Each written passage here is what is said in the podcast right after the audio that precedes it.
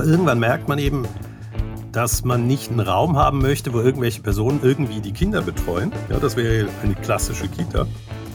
Sondern man überlegt sich ja, welche Werte hat man eigentlich als Eltern, die man auch den Kindern vermitteln möchte. In welchem Umfeld sollen die eigentlich aufwachsen?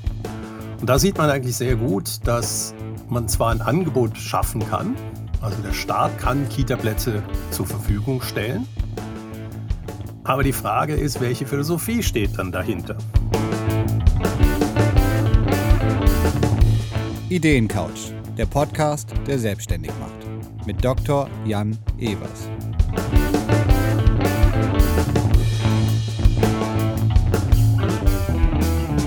Jetzt sitzt Patrick Stähler auf der Ideencouch. Patrick ist Geschäftsmodellexperte. Von ihm stammt die Idee der Business Model Canvas. In unserer Gründerplattform ist er der Geschäftsmodell-Guru. Wir nutzen seine Elf-Felder-Vorlage und er erklärt jedes Feld mit Tutorial-Videos. Schaut mal rein, macht Spaß. Sein Buch Das richtige Gründen geht in die sechste Auflage und bringt uns bei, wie wir Erfolg haben, indem wir Nutzen schaffen und ein passendes Geschäftsmodell drumherum stricken. Und genau darüber rede ich mit ihm. Was ist eigentlich ein Geschäftsmodell? Wieso ist ihm das Thema Value Proposition so wichtig? Auch wichtig ist ihm die Begeisterungsfabrik, die Werte, der Unternehmensgeist. Genau das erläutert er euch. Wir sprechen das durch am Beispiel des Geschäftsmodells von Influencern und von Buchautoren. Und am Beispiel einer Kita. Alles ziemlich undigital, aber zwischendurch erklärt er uns den Unterschied des Geschäftsmodells von Bookings und Airbnb ziemlich digital. Und wir enden am Ende damit, wie eine Innovation in einer Verpackung ein Geschäftsmodell ändern kann und was das mit meiner Buchhandlung zu tun hat, wo neulich Pixie-Bücher nicht eingepackt wurden. Also, ein wilder Ritt, typisch Patrick, auf geht's, haltet euch fest, sonst wirft's euch ab. Patrick, herzlich willkommen auf der Ideencouch. Danke, Jan. Freue mich, dass ich dabei sein darf. Ja, ich auch. Patrick Stähler, Mitentwickler der Gründerplattform. Und man könnte sagen, vielleicht, ich weiß nicht, ob du das magst, den Ausdruck Urvater der ähm, Business Model Canvas, der Geschäftsmodell Canvas. Ja, darf Ob ich sagen. Mag oder nicht, ich bin es. Also deswegen okay, kann man darüber gut. nicht drüber nach äh, oder kann man nicht drüber streiten. Wir haben beide ähm, zumindest grau melierte Haare, kennen uns schon ein paar Jahre, haben uns mal bei Faltin auf dem Summit kennengelernt. Damit hast du, damals hast du mir dein Buch geschenkt, Das richtige Gründen, was ähm, ich dann auf der Zugfahrt gesehen habe. Und dann dachte ich, okay, der macht die Business Model Canvas so einfach, dass sie cool wäre für uns in der Gründerplattform ja, und dann haben wir die eigentlich äh, sowohl in unserem Labor X, teilweise auch in der Firmenhilfe, also in ganz vielen Projekten haben wir uns inspirieren lassen von dir. Jetzt versuchen wir mal, diese Messages, die wir gelernt haben, ob wir die geschaffen, auf, auf Tonqualität rüberzukriegen. Von daher frage ich, was ist überhaupt ein Geschäftsmodell, Patrick? Ein Geschäftsmodell ist etwas total Langweiliges. Es beschreibt, was man in seinem Unternehmen macht oder in seinem Geschäft macht. Es ist eine modellhafte Beschreibung. Also man nimmt die Komplexität, die ein Unternehmen hat und versucht sie auf gewisse Bausteine zu reduzieren, um zu sehen, wo muss ich mich verändern, wo funktioniert etwas sehr gut. Und die Idee dahinter ist einfach, Zusammenhänge zu verstehen. Nämlich ein Unternehmen ist nicht ein Produkt, ein Vertrieb, sondern wie hängt alles miteinander ab. Und das ist die Idee, eine ganzheitliche, vernetzte Sicht auf ein Unternehmen zu bekommen. Und ich glaube, in deiner Canvas gibt es dann elf Felder, habe ich richtig gezählt? Ja, am Ende sind es elf, äh, ich nenne das Bausteine und vier Elemente das ist ganz, ganz wichtig, dass man sich eben nicht in diesen elf verläuft. Ja, das machen ganz viele Leute, die füllen diese einzelnen elf aus. Darum geht es nicht, sondern es geht darum, ein, am Ende eine gute Geschichte zu haben, an die man selber glaubt, aber auch die Kunden glauben. Warum sollte es dieses Unternehmen geben? Und das ist so eine absurd große Frage, diese Warum-Frage, dass man wiederum das kleiner machen muss. Und äh, dafür muss man vier große Fragen wieder beantworten, was äh, ich Elemente nehme. Nämlich das eine, ja, wer ist denn überhaupt mein Bekunde und warum sollte die Kundin oder der Kunde begeistert sein? Das nenne ich Value Proposition ähm, oder auf Deutsch Nutzenversprechen. Dann muss ich natürlich irgendwie auch diesen Nutzen generieren. Das ist für mich die Geschäftsstruktur.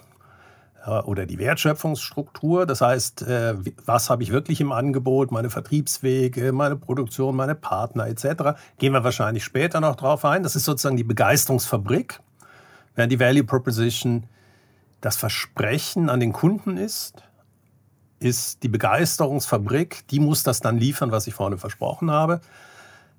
Da muss ich natürlich Geld verdienen und ich muss, sondern ich, äh, ich möchte das auch, weil er gute Leistung bringt, sollte davon auch gut leben können. Das ist das Ertragsmodell.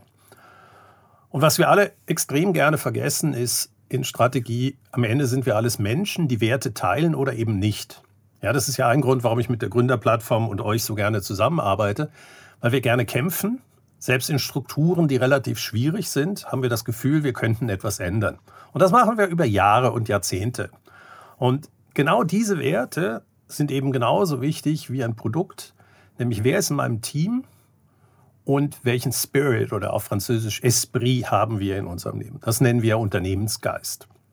Und das sind die vier Elemente, die dann natürlich wieder auf elf runtergebrochen werden kann. Aber wichtig ist eben, dass ich nicht in den Details mich verliere, sondern am Ende vier gute Geschichten habe, die auch funktionieren, um dann die große Frage zu beantworten, ja, warum sollte ich eigentlich dieses Unternehmen machen und warum gibt es uns?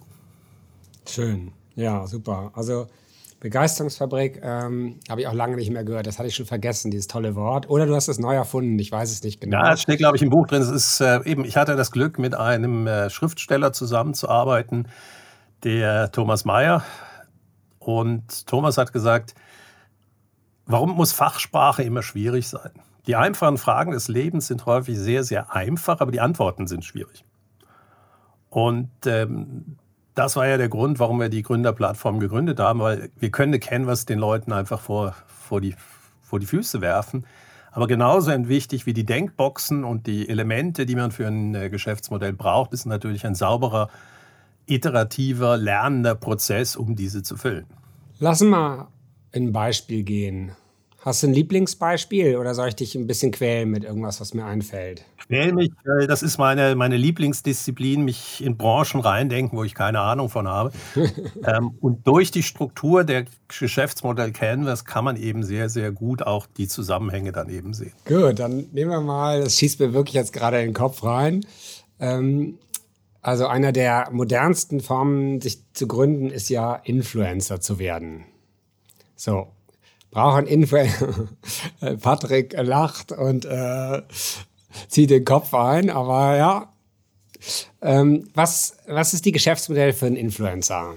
Wow, da hast du natürlich ein extrem schwieriges genommen, ähm, weil für mich sind Influencer eine ein modisches äh, Geschäftsmodell, also es ist ein, eigentlich eine Fashion-Industrie. Das heißt, man muss auf Trends surfen, äh, man versucht äh, Themen, die scheinbar äh, die Welt bewegt, zu bespielen. Und das Produkt ist eigentlich, dass man sich selber als Marke erklärt und in dem Themengebiet, wo man sich positionieren möchte, dann ähm, ja, entsprechend seine Messages rüberbekommt. Da muss man natürlich entscheidend, und das sehen wir ja gerade, dass äh, die Influencer auf ähm, Instagram etwas sauer sind, jetzt auf Meta, weil die plötzlich so werden wollen wie die TikToks der Welt. Weil es ist eben ein Unterschied, ob ich als Angebot habe Fotos mit einer schönen Geschichte oder ob ich äh, Videos, Rails äh, drehe. Aber da sind wir schon bei dem Angebot. Ja, am Ende ist es entweder ein Foto mit einer Geschichte, aber auch natürlich das Managen meiner Community. Das ist das Angebot, was der Influencer bietet.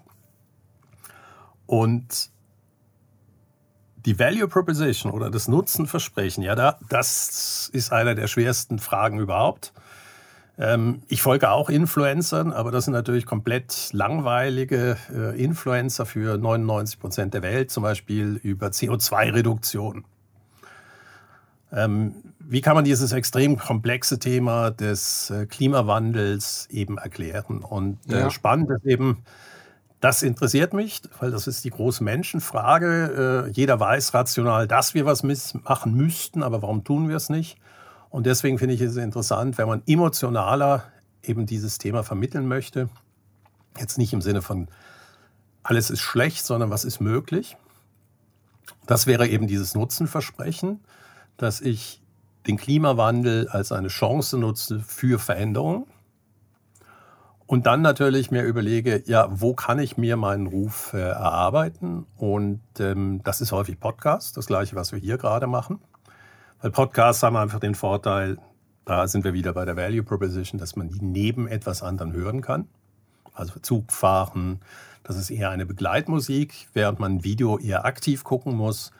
Ähm, aber auch deswegen hat man ja eben, man könnte Influencer dann auf äh, YouTube Podcast sein. wäre dann jetzt also in der Geschäftsstruktur ein Angebot oder mein Produkt, genau. Mein Produkt, ne? Genau. Oder die Produktion ist dann den Podcast aufzunehmen. Also wie entsteht das, was du anbietest? Ich mache Fotos, ich nehme auf, ich nehme Videos auf. Kernfähigkeiten wären dann, dass man vielleicht einigermaßen fähig ist, äh, sauber ein Interview zu machen oder coole Fotos machen kann oder coole Videos. Ich glaube, du vergisst einen ganz wichtigen Teil in dieser Produktion und deswegen muss man eben auch in Produktion denken. Die Leute denken immer nur, das ist Foto aufnehmen. Am Ende, am Anfang muss man ein Konzept haben, für was man stehen möchte. Und jedes dieser kleinen äh, Posts, die ich dann eben unabhängig jetzt äh, vom Medium mache, muss ich mir überlegen, was will ich damit erreichen. Aber es ist ein sehr schönes Beispiel. Wenn ich Podcast mache, dann habe ich natürlich andere Vertriebskanäle. Wo kann der Kunde dann diese äh, Podcasts hören? Bei äh, Videos hatte ich früher nur eben äh, YouTube äh, zur Auswahl. Das waren eher längere Erklärvideos. Dann habe ich die Entscheidung zu treffen, gehe ich auf TikTok, ähm, wo eben drei Minuten oder noch viel, viel kürzer alles sein muss.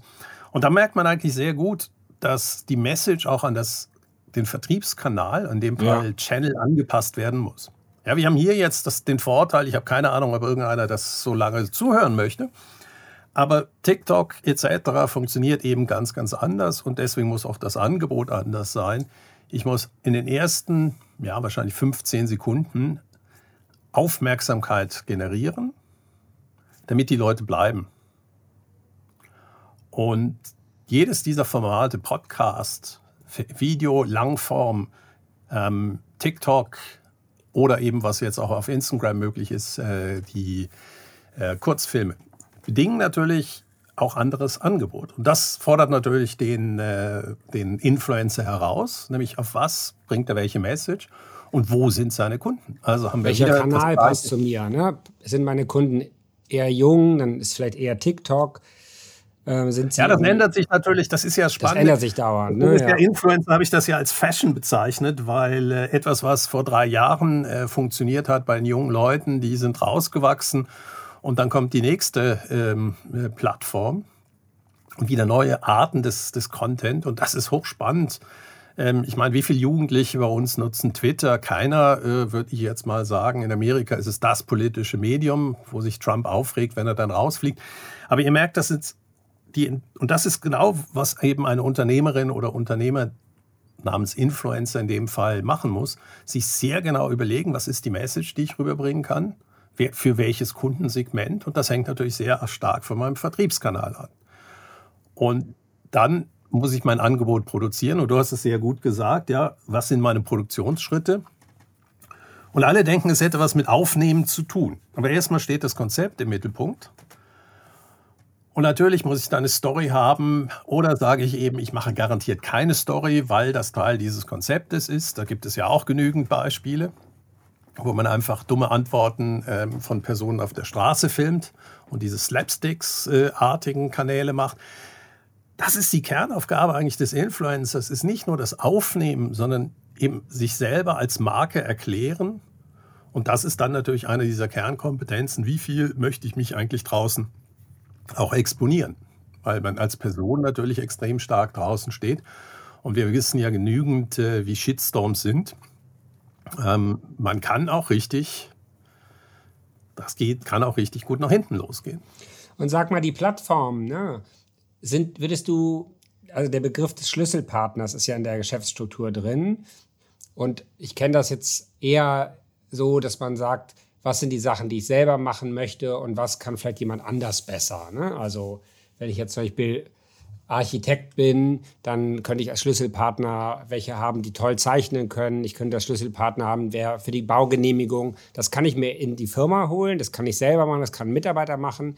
Aber Schlüsselpartner sind dann Leute, mit denen man sich langfristig bindet, ähm, wo man Hand in Hand arbeitet, wo man sich aufeinander einstellt. Du sagst, glaube ich, immer, das sind Dienstleister, die man nicht so schnell auswechseln kann und will. Ja, hier merkst du natürlich schon, dass in der klassischen Welt kannst du auf partnerschaftlichen Ebene arbeiten, aber versuch bitte nicht mit mit einer Metaverse über deren Datenschutzrichtlinie zu diskutieren. Genau, da wollte ich jetzt darauf hinaus. Sind das noch Schlüsselpartner? Ist äh, Instagram, also oder die Firma dahinter, ist das ist ein Schlüsselpartner oder ist das einfach nur ein Vertriebskanal und am Ende? Also es ist kein partnerschaftlicher Umgang. Ich würde ja. partnerschaftlicher Umgang wäre für mich eher die Frage, mit welchem Fotografen arbeite ich zusammen? Ja. Äh, wer schneidet meine Podcast-Software? Aber das, man ist so austauschbar. Also deswegen mag ich auch Influencer nicht als äh, Profession, weil man so abhängig ist von Entscheidungen, wo man keinen Einfluss drauf nehmen kann. Mhm. Ja, das ist schön gesagt.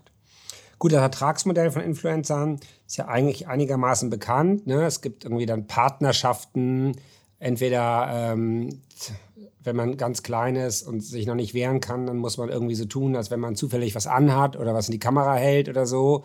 Und dann irgendwann wird das dann professioneller und dann hat man Kooperationspartner, die einen bezahlen oder variable Vergütung, aber, wenn man dann aber man muss ja ganz ehrlich sein, das Modell Influencer äh, zahlt sich für ganz, ganz wenige aus. Das ist ein klassischer Bestsellermarkt. Also ganz wenige verdienen viel, wie in der Musik.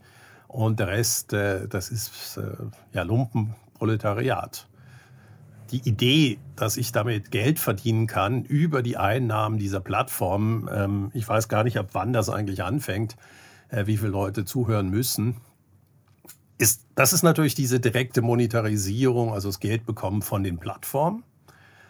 Das andere Modell ist natürlich, dass man ein weiteres Produkt oder etwas anderes im Angebot hat und das dann darüber verkauft. Dann ist dieser Influencer nicht ein Geschäftsmodell, was sich selber finanziert, sondern es ist ein Vertriebskanal also im Sinne von, das ist mein Marketingkanal. Ja, und ursprünglich war das ja mal gedacht, dass das als Marketingkanal war, ähm, dass man eben coole Contents bringen konnte. Ja, ich bin bekannt geworden über meinen Blog businessmodelinnovation.com oder blog.businessmodelinnovation.com. Und mein Ertragsmodell war die Bekanntheit, was mir dann wiederum äh, Beratungsaufträge, Coaching und so weiter gebracht hat. Ja, das, das heißt, die Frage, ist man als Influencer allein stehendes Geschäftsmodell oder ist es mein Marketingmodell? Ähm, das ist natürlich auch noch eine Kernfrage. Genau, ja. Ne, also von daher, es kann auch ganz anders funktionieren, dass man selber zum Beispiel regelmäßig Bücher schreibt und dann einfach über Bits und Pieces, die man vorab veröffentlicht, eine Community sammelt, um das eigene Buch besser zu verkaufen. Ne? Dann braucht man ein Ertragsmodell, ist man nicht auf Partner angewiesen. Abgesehen davon, dass man mit Büchern, na gut, man kann das ja im Selbstverlag machen, dann kann man sogar was damit verdienen. Ja, ja, aber da, da hast du ja schon den wichtigsten Punkt angesprochen. Bücher sind heute eine, eigentlich kein, ist das gleiche wie bei Influencern. Ganz wenige verdienen sehr viel Geld mit Büchern. Aber selbst ich, ich habe jetzt 10.000 Bücher verkauft. Das ist über sechs Jahre. Also da kann man nicht die Miete von in Zürich mitbezahlen. Ähm, nicht mal im Monat pro Jahr. Und das ist eben wichtig, für was man was macht. Ein Buch ist eben häufig auch die Erklärung, dass man seriös ist und etwas gemacht hat. Und das beim Buchautor sieht man eben auch sehr, sehr gut, dass ganz wenige Leute es schaffen, aus dem Buch dann auch wirklich ein Ertragsmodell zu machen durch andere Jobs. Ist so ähnlich wie Influencer. Ne? Also eigentlich könnte man sagen, Buchautoren sind die Influencer von vorgestern und die hatten dasselbe Problem. Die wenigsten haben daraus Geld gemacht und wenn, dann meistens nicht über viele Buchverkäufe, sondern darüber, dass das Buch die Seriositätseintritt war, um Reden zu halten, teuer bezahlt oder so. Da in den Märkten gibt, kann man ja dann teilweise sehr schnell gut Geld verdienen als Speaker. Du kennst ja einer unserer, äh, oder mit denen du also zusammenarbeitest, ich glaube, das heißt die Produkttreppe. Ja. Ja, das ist eigentlich ein wunderbares Beispiel, wo ein Ehepaar ähm, es geschafft hat, äh, durch ein wirklich praxisnahes Buch sich einen Ruf aufzuarbeiten und natürlich jeder Vortrag, jede Workshop-Session, die sie machen, verkaufen sie wieder mehr Bücher und so weiter. Deren ganzes Lebensmodell basiert auf dieser Idee Buch, Content, guten Content entwickeln und dann in die entsprechenden Kundensegmente hineinfinden. Äh, ob die beiden jetzt Influencer sind, ist mir eigentlich herzlich egal vom Namen her. Äh, sie machen einfach einen verdammt guten Job. Kurzer Werbeblock. Ich habe ein Buch geschrieben, zusammen mit meiner Kollegin Susanne Schreck. Erfolgreich als Unternehmer im Wiley Verlag. Lernen einfach gemacht. Also erfolgreich als Unternehmer für Dummies.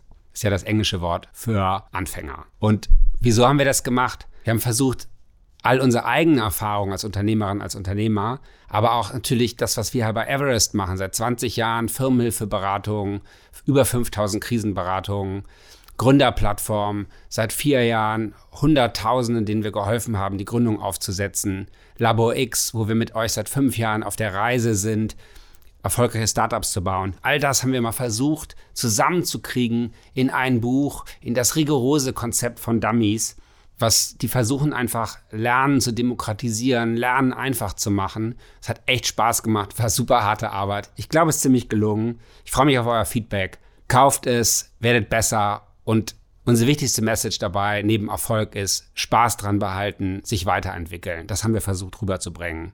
Also viel Spaß dabei. Lass uns mal auf den, die vierte, das vierte Feld gehen, Unternehmensgeist.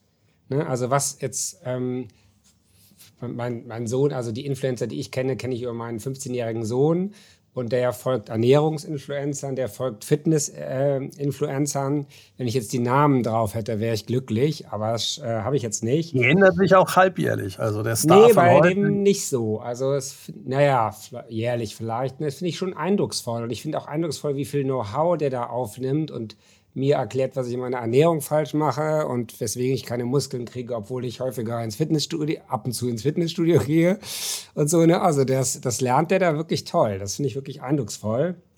Ja, solange und, äh, er nicht lernt, wann äh, Anabolika zu nehmen sind und wie man das verschleiert, ist das absolut in Ordnung. Genau, schauen wir mal, wie sich das entwickelt. Aber was hat jetzt der Unternehmensgeist damit zu tun? Also ähm, wenn man jetzt mal so einen Ernährungsinfluencer nimmt oder einen Fitnessinfluencer oder deinen CO2-Welt äh, retten, ähm, meine ich nicht, jetzt nicht despektierlich, aber ähm, also den, den Influencer, dem du folgst, der Methoden sucht, wie wir mehr CO2 ähm, sparen können. Ich glaube, man muss eben auch wirklich das wollen, dass man, A, dass man glaubt, etwas sagen zu haben in der Welt, dass man die Fähigkeit hat, äh, es zu können, aber dann auch den Willen, sich zu exponieren.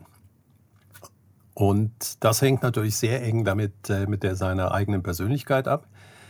Und entscheidend ist eben, dass man auch für das Thema brennt. Weil spannend ist ja genau die Influencer, die dann irgendwann oder bei denen man merkt, es ist ein reines Marketinggeschichte und irgendwann bricht zusammen. Das Ehepaar X zelebriert die Happy Family und am Ende gehen sie beide fremd. Ähm, ja, da habe ich mich dann irgendwo zwischen meinen eigenen Ansätzen, was ich auf, ja, in meinen Post publiziere, und äh, meinem realen Leben habe ich mich sehr weit auseinanderentwickelt. Das kann man machen, äh, es fliegt einem nur um die Ohren irgendwann.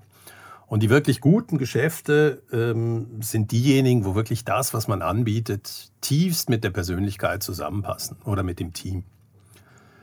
Und äh, ich merke zum Beispiel, dass ich ähm, so drei Minuten Videos, das ist nicht meine Welt. Ich bin immer noch ein Blogger, eine Idee, ähm, die ich dann ausbreiten kann.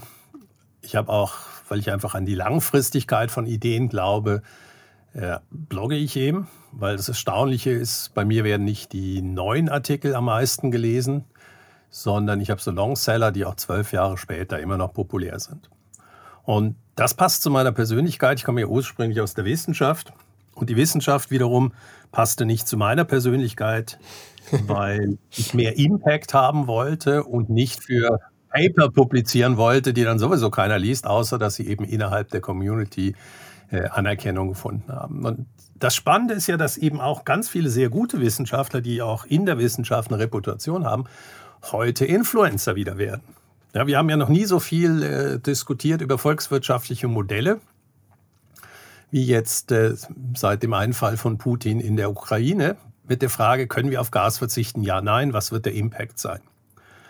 Und äh, es ist erstaunlich, wie sich äh, plötzlich äh, Professoren, die früher nur mathematische Modelle gebaut haben, über Twitter sich engagiert haben, ähm, hat äh, dann zu Lanz und Konsorten eingeladen werden. Ich schaue kein Fernsehen, deswegen ist es bei mir immer schwierig äh, zu sagen, wie sie alle heute heißen, die Sendung. Und dass Herr Scholz äh, sich sogar herabgelassen hat, über diese Diskussion zu reden. Ja, diese Akademiker-Diskussion. und das ist ja eben spannend, dass Leute, die etwas zu sagen haben, und da sind wir ja bei den Werten. Ein Rudi Bachmann, der hat einen Wert, der glaubt an das, was er macht, aber er glaubt auch daran, dass er kritikfähig ist und dass er eine Idee aber erstmal raushauen muss, die natürlich wissenschaftlich mit Modellen und so weiter abgebildet ist. Und weil er sagt eigentlich, der Impact ist jetzt höher, wenn wir auch uns in die Öffentlichkeit begeben. Und das ist natürlich eine Riesenchance, wenn man diese Persönlichkeit hat, sich zu exponieren. Ja, weil der Rudi hat äh, so viel Schläge schon abbekommen. Aber er hat damit eine Stimme bekommen und äh, wir müssen plötzlich gewisse volkswirtschaftliche Entwicklungen diskutieren wir deutlich stärker als früher, wo es rein politisch geprägt war. Ja, schönes Beispiel. Ich finde, jetzt haben wir aber auch Influencer genug strapaziert. Vielleicht nehmen wir noch mal was anderes. Ähm, ich fand es jetzt lustig, du wolltest am Anfang nicht über digitale Geschäftsmodelle ja, sprechen. Ja, genau, das, das äh, verrate ich nicht. Es wurde mir dann auch zu spät klar, dass Influencer ja auch zumindest teilweise digital ist. Aber was könnte denn das Undigitalste sein, was es so gibt? Ähm, also, als ich. Aber lass uns doch mal so ein richtig undigitales Geschäftsmodell ja, genau. gehen. Friseur. Friseur, Kindergarten, ja. was möchte. Such dir eins aus. Ich glaube, wir haben vor fünf Jahren mal über Friseur gesprochen. Lass uns mal über Kindergarten sprechen. Also äh, Kitas, äh, auf, äh, so heißt es ja jetzt heute in Deutschland, äh, war für Jahre unser, einer der meistgeklickten ähm, Seiten der Gründerplattform. Wir hatten da auch eine Influencerin auf der Gründerplattform. Äh, ich glaube, die ist auch immer noch drauf. Ähm, die hat eine Kita gegründet namens Nordwind. Und ähm, das kommt mir jetzt, äh, fällt mir deswegen ein, weil das eben auch, die hat von den Werten angefangen. Also die kam aus der Ecke, dass sie für ihren Sohn eine Kita suchte und ähm, selber äh, viel in Schweden war und kannte, wie, da, wie dort Kitas funktionieren. Sowas hat sie nicht gefunden in Hamburg und hat sie gesagt, okay, dann mache ich das jetzt selbst. Ja, und normalerweise am Anfang so einer, von so einer Geschichte denkt man, oh Gott, das wird eine Katastrophe, aber nein, das äh, wurde ein ziemlich erfolgreiches Modell. Ich habe die dann äh, ein paar Jahre im Auftrag ähm, von der Bank irgendwie begleitet und konnte sehen, wie, wie stark das wurde. So, das, du, du, du kennst das, glaube ich, auch, das Geschäftsmodell. Ne? Wie, sag mal, wie du jetzt, jetzt das durchdeklinieren würdest in deinen elf Feldern und vier, in elf Bausteinen und vier Feldern so, ne? Also ich glaube, an ihr sieht man extrem gut, A, suchen alle nach Kitas, also ist ein Bedarf da. Aber irgendwann merkt man eben, dass man nicht einen Raum haben möchte, wo irgendwelche Personen irgendwie die Kinder betreuen. Ja, das wäre eine klassische Kita. Sondern man überlegt sich ja, welche Werte hat man eigentlich als Eltern, die man auch den Kindern vermitteln möchte? In welchem Umfeld sollen die eigentlich aufwachsen? Und da sieht man eigentlich sehr gut, dass man zwar ein Angebot schaffen kann, also der Staat kann Kita-Plätze zur Verfügung stellen. Aber die Frage ist, welche Philosophie steht dann dahinter? Ja, ist es eher die schwarze Pädagogik aus den 50er Jahren, die haben wir heute überhaupt nicht mehr, in, auch in öffentlichen Einrichtungen, sondern die Betreuung hat ja etwas damit zu tun, auch mit Erziehung und wie kann ein Kind sich entfalten, aber auch lernen, dass es nicht alleine lebt in dieser Welt. Und da merkt man eben, dass gerade alles, was Schule betrifft, Kitas, die da vorgelagert sind, nicht eben nur eine Frage dieser Geschäftsstruktur sind. Ja, also jeder hat Räume, da gibt es Minimummaß, wie viele Mitarbeiterinnen ich haben muss, sondern was den Unterschied macht, ist, wie geht man miteinander um.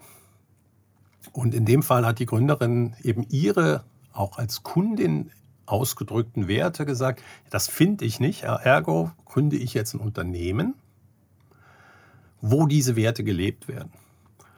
Und was das Spannende an so einem Geschäftsmodell ist, dass sie natürlich das Klassische machen muss, was alle Kita-Gründerinnen machen. Man muss Räume finden, man muss Spielzeuge organisieren, man muss Mitarbeiterinnen und Mitarbeiter anstellen, man muss äh, Kundenkommunikation, also Elternkommunikation machen. Aber für sie war genauso wichtig, wie schafft sie es, dass ihre Mitarbeiterinnen die gleiche Philosophie leben. Also der Differenzierungsfaktor ist die Auswahl der Mitarbeiter und die Schulung der Mitarbeiterinnen und Mitarbeiter mit diese Philosophie gelebt wird und die Eltern das dann aber auch merken oder auch die Kinder. Und da sieht man eben dieses Zusammenspiel sehr gut zwischen der Geschäftsstruktur, das ist eher diese kalte Seite, die rationale Seite eines Geschäftsmodells, mit dem Unternehmensgeist, der eigentlich ja diesen Esprit reinbringt. Und ich war jetzt gerade in Dänemark und Schweden und es ist eben auffällig, wie dort Restaurants anders sind. Man merkt, man ist erstmal als äh, Deutschsprachiger relativ verwirrt, weil das Konzept des Tischbestellen am Tisch gibt es nicht, sondern man wird hingeführt, sucht aus und bekommt es dann an den äh, Tisch geliefert. Und alles ist in einer sehr freundlichen, entspannten Atmosphäre. Und diese Atmosphäre ist eben genau das, was wir häufig in diesen Strategien nicht drin haben. Aber das macht am Ende den Unterschied, warum man ein Restaurant oder, oder auch einen Kindergarten gut findet. Das kann man ganz schwer beschreiben. Klar, das äh, hat die Gründerin niedergeschrieben, aber man fühlt es. Wie gehen zwei oder eine Betreuerin bei einem Streit zwischen Kindern, wie geht sie damit um? Das sind eben diese weichen Faktoren und die vergessen wir gerne, aber die machen den Unterschied, weil genau dieser Unternehmensgeist dieser Kita hat ja auch die Eltern angesprochen, die nachher ihre Kinder dorthin schicken. Ja, das ist ja nicht eine Kita, in die man einfach hingeht, so nach dem Motto, ja, die ist die nächste, so äh, da muss kann der Kleine schon oder die Kleine alleine hinlaufen, sondern das ist ja eine bewusste Entscheidung. Ja, das Gleiche kennen wir ja nachher von Schulformen. Ähm, will ich das äh, klassische G8, G9-System? Äh, will ich überhaupt, dass äh, alles gymnasiumorientiert ist? Äh, will ich eine breitere Bildung haben?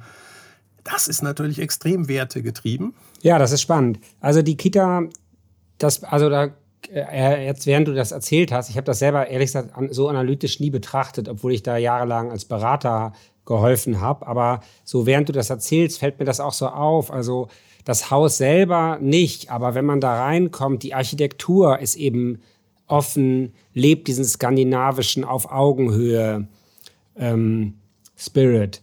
Ich erinnere mich, dass ähm, die Gründerin immer sagte, also wenn Mitarbeiter, wenn ich denen das nicht beigebracht bekomme, dass wenn sie mit Kindern sprechen, dass sie dann auf Augenhöhe der Kinder gehen, also dass sie wirklich in die Hocke gehen, sich hinsetzen, dass der, der normale Modus in der Kita ist nicht stehen, sondern auf der Augenhöhe sein. Das ist für sie ein Trennungsgrund. Also ganz viele solche ähm, Kleinigkeiten sind das, was dann zusammengeht und was nachher ähm, diesen skandinavischen Spirit und damit irgendwie das Nutzenversprechen, den Unternehmensgeist, gutes Ertragsmodell, das natürlich ähm, festgesetzt. In Hamburg gibt es da die Kita-Card, aber die Geschäftsstruktur auch ausmacht. So finde ich echt ein äh, aber es ist Beispiel. deshalb spannend, weil das ist bei ganz vielen Sachen so. Ähm, schau dir die meisten Bankgebäude an. Die sind hierarchisch, Kunde unten, du willst Kredit, musst dich vor mein großes Gebäude stellen. Das ist ja die Machtdemonstration. Und Gebäude kommunizieren auch eben, wie eine Unternehmenskultur ist. Das vernachlässigen wir immer, aber auch Webseiten. Also wir können ja mal Booking.com und Airbnb nehmen. Booking.com hat beides vermittelt am Ende Übernachtungsmöglichkeiten, während äh, Booking.com einen unglaublichen harten Marketingdruck macht. Kauf jetzt, morgen wird es teurer, fünf Leute schauen sich das an. Das sieht man im Design, was hinter denen steckt. Ist Airbnb extrem ausgerichtet auf inspirieren, lass dich inspirieren während der Reise. Und bei Airbnb ist das tief, im, es ist sogar formuliert in den ähm, Corporate Values. Und in Amerika ist es interessant, dass sie etwas entwickelt haben. Wir haben ja HR-Abteilungen und dann wird da irgendwie über Werte äh, geschrieben. Die Amerikaner äh, nennen das äh, Cultural Deck, also eigentlich meine Kulturfragen. Und interessanterweise schreiben sie nicht irgendwelche Buzzwords dort rein. Also das Nonplusultra ist äh, die, das Cultural Deck vom äh, Gründer von Netflix. die schreiben dort rein, welche Verhalten erwartet werden. Ja, weil das, was ich als Wert formuliere, ist ja nur so gut wie das Verhalten. Also wenn auf Augenhöhe ein Wert ist, heißt das, ich rede mit dem Kind auf Augenhöhe und das ist physisch gemeint. Das ist aber auch Möbel, Offenheit. Ähm, ein Freund von mir baut äh, neue Architektur für Banken und er sagt, ich werde hauptsächlich eingestellt für Unternehmenskulturveränderungen. Also New Work ist ja auch so ein Buzzword. Absolut. Absolut, das, also das fällt mir auch auf. Also äh, New Work, Change-Beratung hat ganz viel inzwischen mit Architektur zu tun. Ne? Und das macht es natürlich teilweise auch lustig, weil die erstmal so ein altes Sofa dahinstellen und glauben, dass irgendwie jetzt äh, die Unternehmenskultur sich ändert. Aber dahinter steckt ein richtiger Kern, wenn man irgendwie eine hierarchische Architektur hat irgendwie und äh, keine Fenster, sondern alles nur geschlossene Türen, dann wird man kein offenes Mindset hinkriegen. Ja, aber eben, du, du sprichst es wunderbar an. Ähm, aber auch nur die Architektur ändern und nur New Work einführen funktioniert eben genauso wenig. Am Ende muss es wirklich die Strategie auch ändern. Und das ist meine Hauptkritik an den New Work-Aktivitäten. Ich mache unten neue Büros, aber ich frage dann doch nicht die Leute so richtig, was sie eigentlich ja, wollen. Ja. Oder es muss das Richtige rauskommen, ne? Ja, Hauptsache Geld. Aber das ist ja eben, warum wir das Geschäftsmodell, das Geschäftsmodell äh, auch entwickelt haben, um eben solche Diskussionen zu führen. Dass wir eben sehen, aha, wenn wir ähm, New Work wird ja häufig erklärt, dass man nur so motivierte junge äh, Mitarbeiterinnen bekommt, die eben selber äh, einen, Impact haben wollen. Die lassen sich aber auch nicht mit der Fassade der Firma irgendwie blenden, sondern sie wollen involviert werden in Entscheidungen. Und die Frage ist, ändern wir uns wirklich auf dieser Ebene? Oder haben wir eigentlich nur diese Hierarchie? Aber da sind wir genau in dieser Thematik, warum Geschäftsmodelldenken eben so wichtig ist es geht nicht darum, welche Kisten wir wie ausfüllen, sondern es geht um das Zusammenspiel, wie was miteinander zusammenhängt. Und wenn ich Veränderungen haben möchte, was muss ich gleichzeitig ändern? Genau, das finde ich auch spannend, wenn man dann, ähm, was ja Teil unserer Biografie ist, dass man ab und zu gerufen wird, um ein Unternehmen zu restrukturieren, um als Unternehmensberater so, ne, dann kann man, glaube ich, mit diesen elf äh, Bausteinen und vier Feldern äh, sehr gut arbeiten, indem man sich überlegt, okay, ja, im Vertriebsbereich hat sich die Welt geändert. Irgendwie, man, wir haben das Internet, wir haben andere Formen, ähm, unsere Botschaft rauszusenden. Wenn ich das jetzt ändere, was muss ich sonst mit ändern? Das kann ich nicht singulär ändern. Ne? Und dann zum Beispiel kann man eben nicht äh, eine Pressemitteilungen machen, wie cool und toll man ist und dann äh, hinter der Fassade ist das nicht so. Dafür ist die Welt viel zu durchlässig geworden. Das ging früher, vor 20 Jahren ging das vielleicht ein paar Jahre gut, heute geht es nicht mehr gut. Deswegen gibt es ja Influencer, jetzt gehen wir wieder ja. zurück, die vielleicht auch gewisse Dinge aufdecken, nämlich genau. wenn eine Politik heuchlerisch ist, ähm, dann wird sie auch so genannt. Es gibt äh, da ja den jungen Herrn mit der hellblauen Tolle, ja. der eine Partei zur Verzweiflung getrieben hat. Aber wenn man 16 Jahre gewisse Themen nicht angeht, dann muss man sich nicht wundern, dass es mal einer auf den Punkt bekommt. Ähm, das ist, glaube ich, der ganz entscheidende. Ich hatte ja am Anfang gesagt, eben, warum muss es mein Unternehmen geben? Und was wir eben heute erleben, ist, dass Gründerinnen und Gründer auch Dinge neu definieren und nicht mehr nur übers Produkt. Ja, ich glaube, am Ende war es eine Kita, aber es geht hier darum, Menschen oder Kinder anders in die Welt zu führen, sie mit mehr Selbstvertrauen auszustatten, dass sie aber auch eine gewisse Umgangsform mit anderen Kindern haben, also kein Egoismus, das ist ja wichtig im nordischen Modell. Augenhöhe heißt ja nicht, dass sie alles dürfen. Ja, also wir, wir reden da ja nicht über Anarchie im Kindergarten, sondern auch Kinder haben Werte, wie sie miteinander umgehen und so weiter. Und dieses Weg vom Produktdenken hin zu, was löst das Produkt beim Kunden eigentlich für eine Aufgabe ist, eben der entscheidende Punkt für dieses Neu- und Andersdenken. Ähm, ich habe ein schönes Beispiel. Äh, wir hatten hier in der Schweiz, denkt dran, äh, im Moment ist der äh, Franken oder ist der Euro weniger wert als ein Franken, nämlich nur noch 96 Rappen. Und wir haben immer noch Industrie in diesem Land. Und man fragt sich, wie funktioniert das? Und hier gibt es eine Fabrik, die hat, das ist ein bisschen familiär, kennst du dieses Thema, ähm, das, die ist aus der Papierbranche gekommen und hat Geschenkpapier verpackt. Oder Geschenkpapier hergestellt. Und es ist natürlich aus dieser technischen Produktionslinie herausgekommen, Druckmaschinen, Papier und so weiter. Und wenn man so denkt, wird man nie im globalen Wettbewerb erfolgreich sein. Ja, weil es andere gibt, die besser, schneller, billiger drucken können.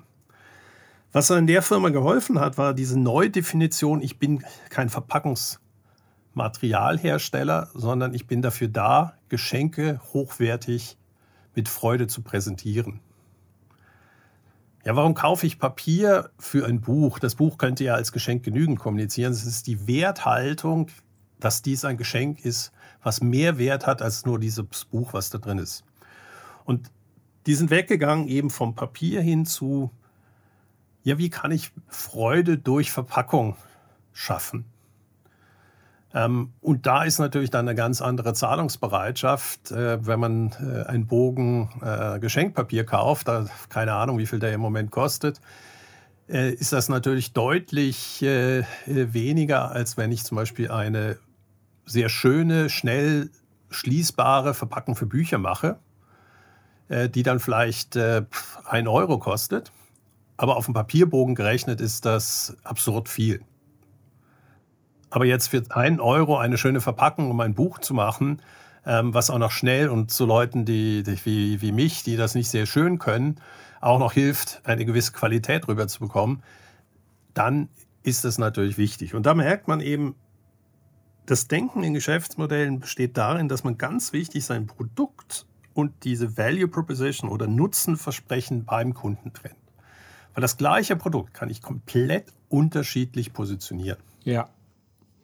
Genau, also finde ich schön. Ich, äh, ich würd, lass mal bei der Firma nochmal irgendwie jetzt zum Abschluss bleiben. Also das Nutzenversprechen ähm, ist dann, dass das Geschenk Freude macht, dass die Verpackung das Geschenk wertiger macht und die eine Frage, die man im Baustein nutzen, womit begeisterst du deine Kunden, beantworten muss. Wie, wie würde da die Antwort lauten? Also du kannst ja noch mal ein, zwei Angebote, die die entwickelt haben, sagen und dann können wir das ja noch mal einmal ähm, durch die elf äh, Bausteine jagen.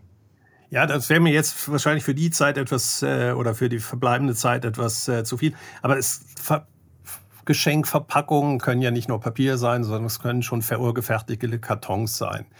Ähm, sie haben dann auch die Vertriebswege geändert, nämlich nicht mehr in Papeterien ihre Produkte verkauft, sondern in Buchläden. Nämlich dort, wo der Geschenkemarkt ist. Es gibt ja ganze Läden, die nur Geschenke verkaufen. Also die meisten Küchenzubehörläden, die haben zwei Kunden. Das sind die, die Köche und Köchinnen selber. Aber dann wird dann natürlich auch sehr viel verschenkt.